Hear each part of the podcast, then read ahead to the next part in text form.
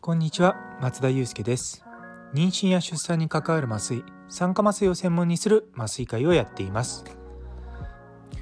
今日もですね一日麻酔をしてたんですけれどもやっぱり麻酔って楽しいなっ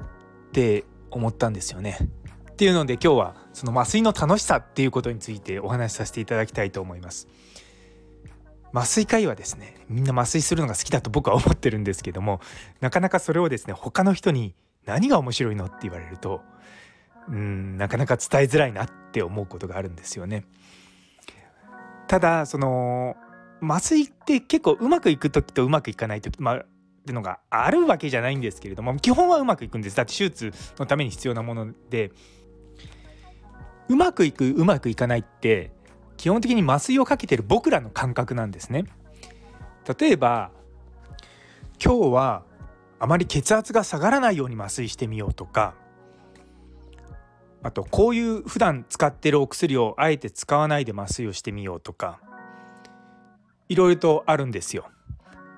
どの薬も必ずしも患者さんの体にいいわけじゃないしそれが収集は良くても手術の後のことを考えると良くないとかそういったこともあるんですね。日本だと一般的に使われてるけども他の国だとほとんど使われてない薬っていうのもあるんですよ。あと同じ薬があったとしてもその薬の使い方が違ったりとかもう本当にコンセプトそのものが違ったりとかするのもあってですね本当に麻酔って奥が深いんですね。私は日本で13年ぐらいですね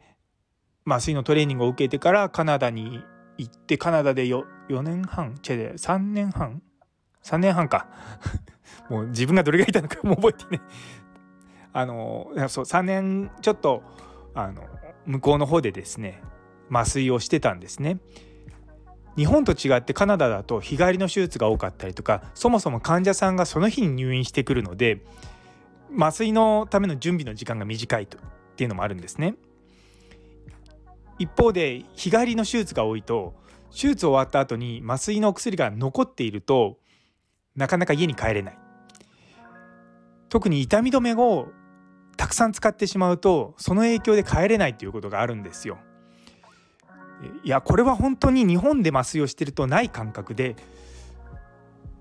日本だと基本的に全身麻酔を受けてその日のうちに帰るってそんなにないんですね。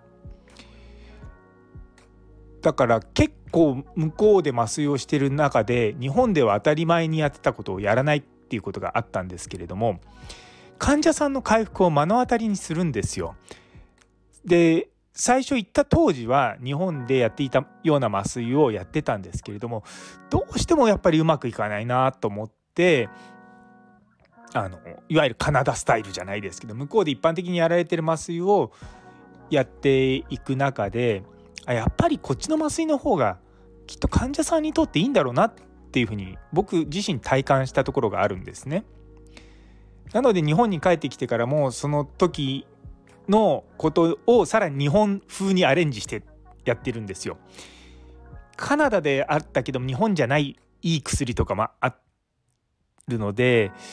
なかなかですね向こうでやってたことをそのまま持ってくることはできないんですけれども幸い私ですね結構あの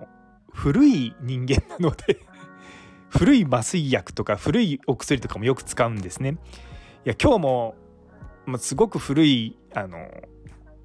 血圧を下げる薬を使ったんですけれどもで患者さん手術終わった後に集中治療室に連れて行ったらその時あのうちの教授が集中治療室いたんで「いやこの薬使ったんです」って言ったら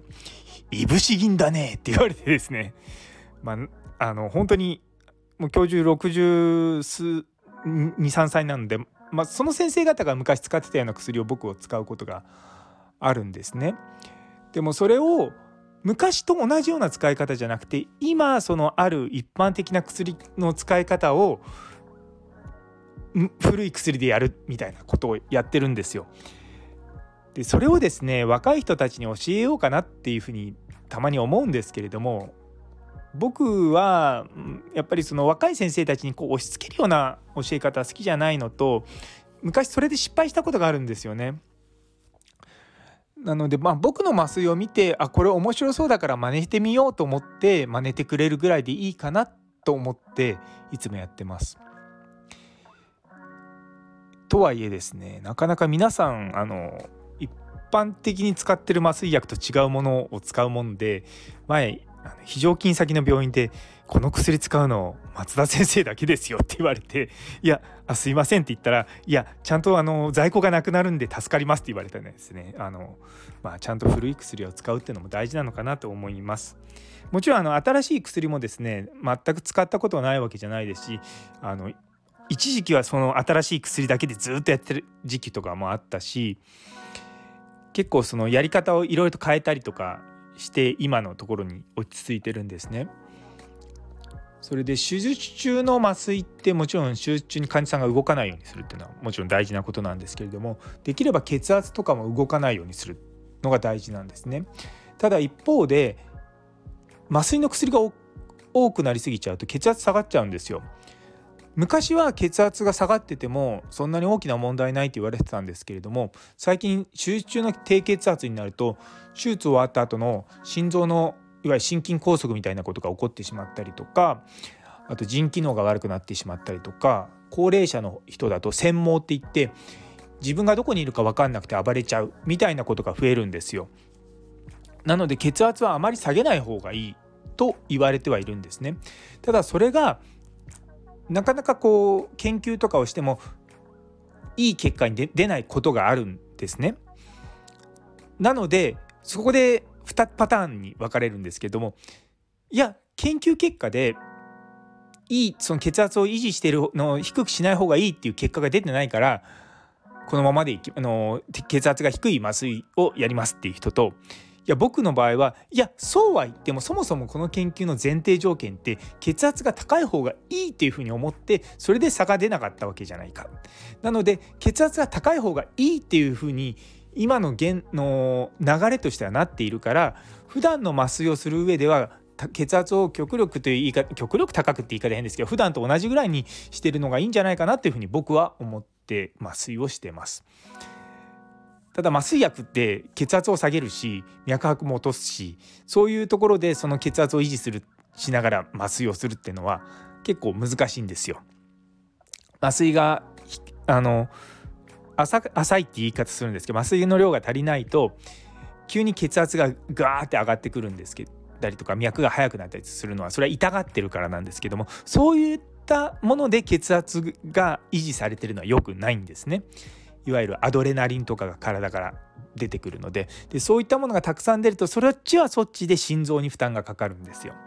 で一方じゃあ麻酔薬たくさんガンガンに使って痛みを全く感じさせないようにすると実は手術終わった後にそのま痛み止めに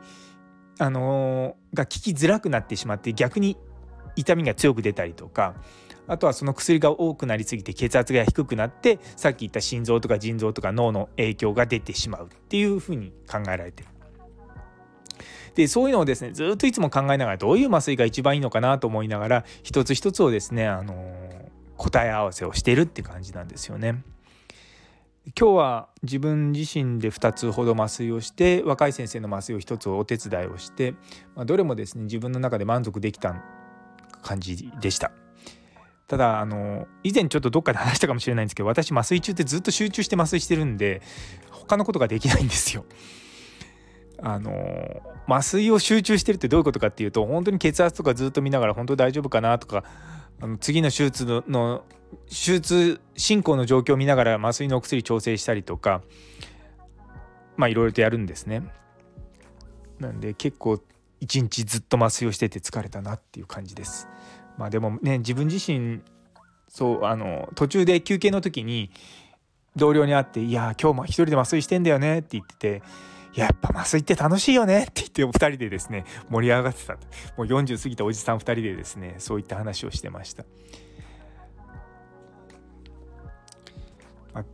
僕は本当に麻酔するの好きなんですよ。まあ、だからやっぱりまあ仕事柄ですねあの、うん、若い先生の指導とかもするので自分で麻酔をして自分だけのことを考えていいっていう麻酔がだんだんだんだん数が少なくなってきてるんですね。なのでそういった機会をすごく楽しく今は感じることができてます。まあ何事もバランスなのかなとは思うんですよねだからいくら麻酔がをするのが好きだからといって毎日毎日好きなことやってたらやっぱりそれも飽きてきちゃったりとかするかもしれないのでそうある一定の量ぐらいがいいのかなと思って、まあ、一定の量が大体まあ20%から30%ぐらいなのかなっていつも思いながらですねやってます。というところで最後まで聞いてくださってありがとうございます。